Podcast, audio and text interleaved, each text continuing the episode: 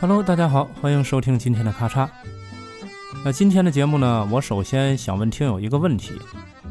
就是你们家里还有没有那个固定电话？那我估计呢，大多数听友啊会回答没有，因为啊，现在大多数人咱们都有手机啊，能接触到固定电话的，基本都是在那个办公场所。但是像我这种年纪的人啊啊。呃，固定电话不仅仅是一个工具，那对于我来讲呢，可能固定电话更多的是一个陪伴啊，一个曾经特别的记忆。呃，咱们现在常见的固定电话呢，应该都是那种按键的，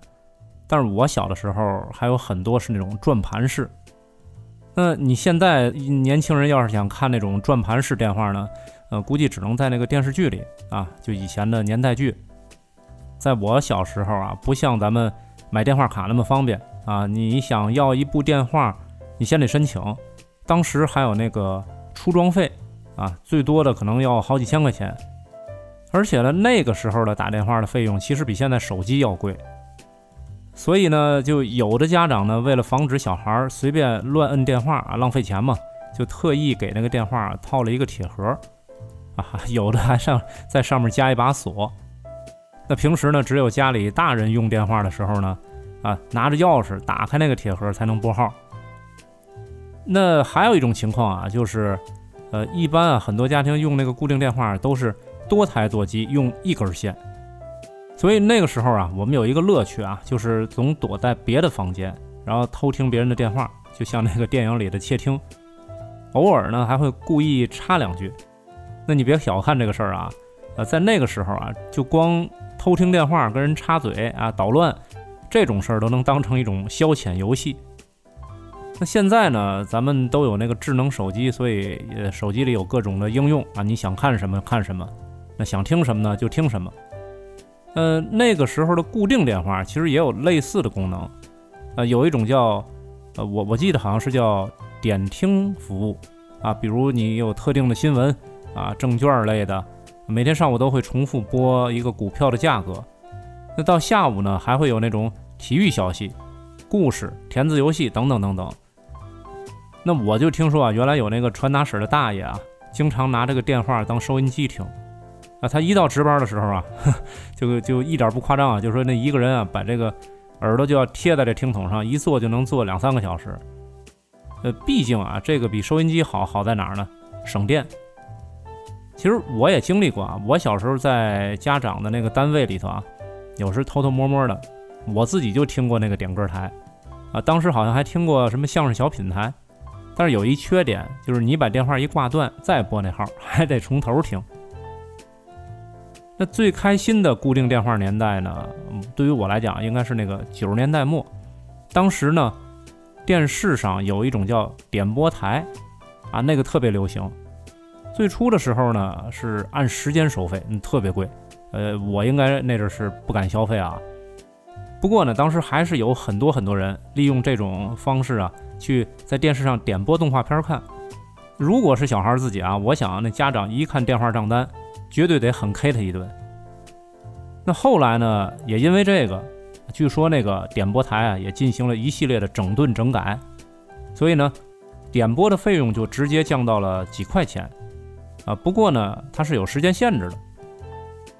另外啊，还有一点啊，就这个点播台，如果有一个人点，其实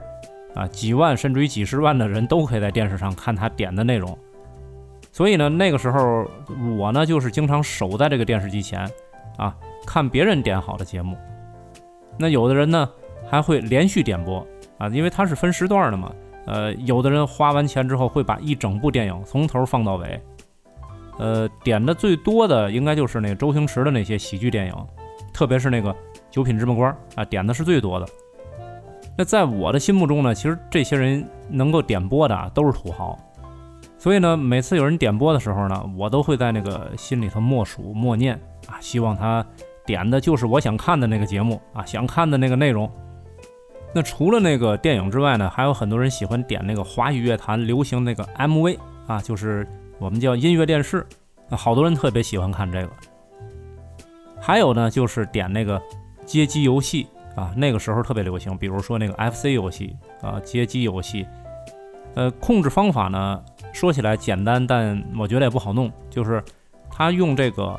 电话的按键啊来控制前后左右或者是攻击，就有点像我们手柄，但是你想那么大号也不好摁啊，所以有的玩家可以用这种操作方式打通关，但是呢，我觉得这个代价要比去那个游戏厅啊买那种游戏币要贵得多。但是还有一种情况特别尴尬啊，就是 有的人这个。操控技术特别烂啊，就把这个玩游戏的过程啊，其实就是直播给大家看。那还有一个固化的功能，我一直想尝试，嗯，但是自己没试过啊。就是以前在那个呃港片儿啊，就那些电视剧啊、美剧里，经常看到啊，呃，剧中人会启用一种叫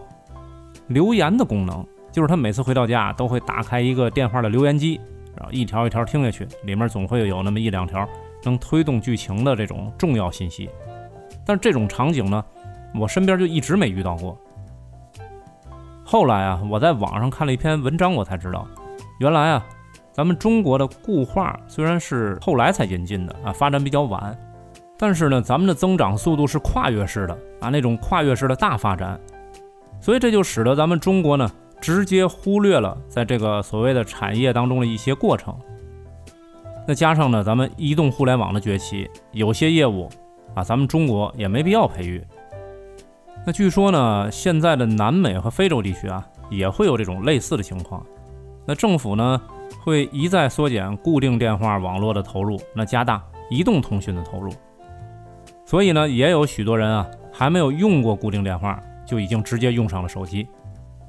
那除了这个家庭里的固定电话，当时还有一种叫公共电话亭。啊，那个当时应该算是 BB 机的最佳伴侣，只要 BB 机一响，啊，你就立刻得找临近的公用电话电话亭回复。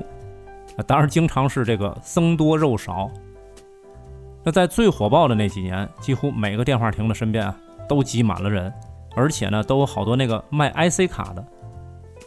这个 IC 卡呢，就是你买完之后插到那个公共电话亭里，直接就可以打电话。那所以说呢，像三十五十一百的这种 IC 卡呢，就是我们这些上学的学生啊，或者是那种外出打工者的必备佳品。IC 卡在那个时候也属于是非常畅销的一种产品。那进入了两千年以后呢，公共电话亭呢也随着手机的普及啊，就慢慢淡出了我们的视线。后来呢，就甚至于成了一些道路障碍，所以不少地方呢就把这些电话亭啊就一个个都拆了。那到了现在呢，我觉得这个固定电话使用群体应该都年龄偏大，啊，是因为很多人还没法适应这个智能手机，而且呢，他们在家的时候也比较多。固定电话呢，你看，第一信号好，而且呢，用起来也简单。那更重要的一点呢，就是它不会像手机一样没电，对吧？你就是停电了，这个电话也能打。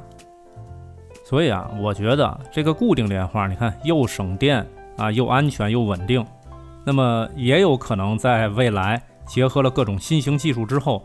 以一种全新的模式展现在我们的生活当中。好，那咱们今天就先聊到这儿。我是主播小剪刀，如果您也有跟固定电话有关的趣闻和回忆，希望您在评论区给我留言。拜拜。